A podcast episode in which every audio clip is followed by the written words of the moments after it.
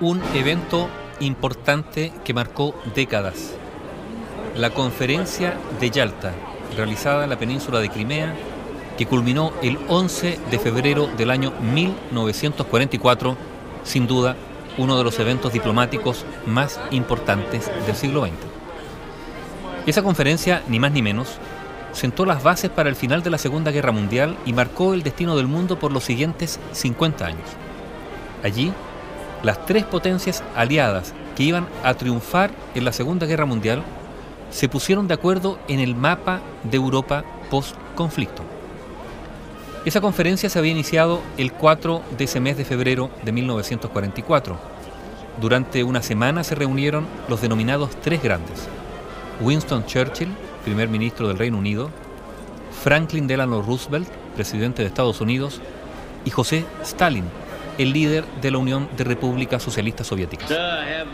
Los tres líderes se reunieron para coordinar sus planes de guerra en un momento en que las operaciones contra las potencias del eje habían entrado en un momento decisivo.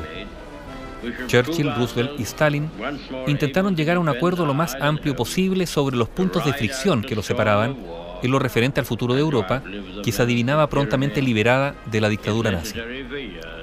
La situación en el momento de la conferencia favorecía claramente a Stalin, porque tras las impresionantes ofensivas del Ejército Rojo en 1944, las tropas soviéticas se hallaban a solo 70 kilómetros de Berlín y ocupaban prácticamente toda la Europa central y oriental.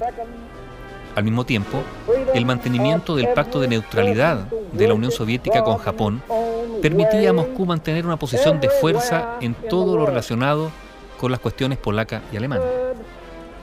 Georges de Gaulle, el líder francés, trató de que Francia fuera incluida en la conferencia, pero con escaso éxito. Roosevelt se negó a incluir a un país que había sido liberado por los anglosajones, aduciendo que su líder, de Gaulle, no había sido elegido por su pueblo.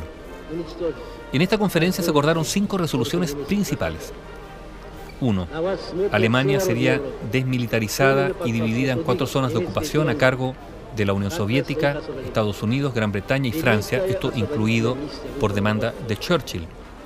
Estaría sujeta a fuertes reparaciones financieras y perdería la Prusia Oriental y parte de Pomerania, quedando su frontera oriental fijada en la línea marcada por los ríos Oder y Neisse.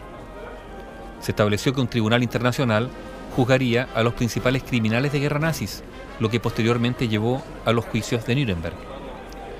Otro acuerdo señalaba que Polonia sería desplazada hacia el oeste, anexionándose los territorios que Alemania perdería en el oriente y cediendo en el oriente los territorios que habían quedado bajo el dominio soviético tras el Pacto de No Agresión Germano-Soviético de 1939.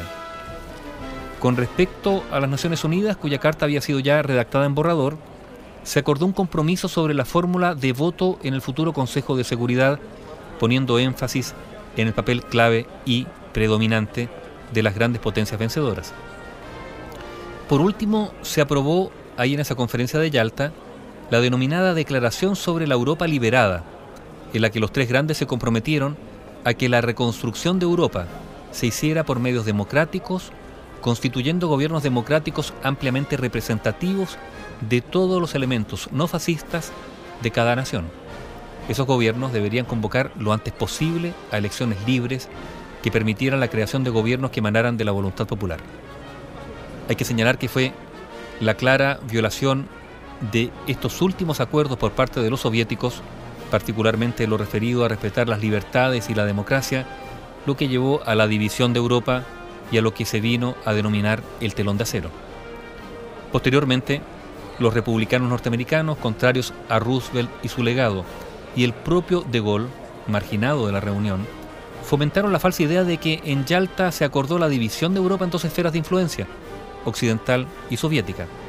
No fue así en esa conferencia de Yalta que culminó en esa localidad de Crimea el 11 de febrero de 1944.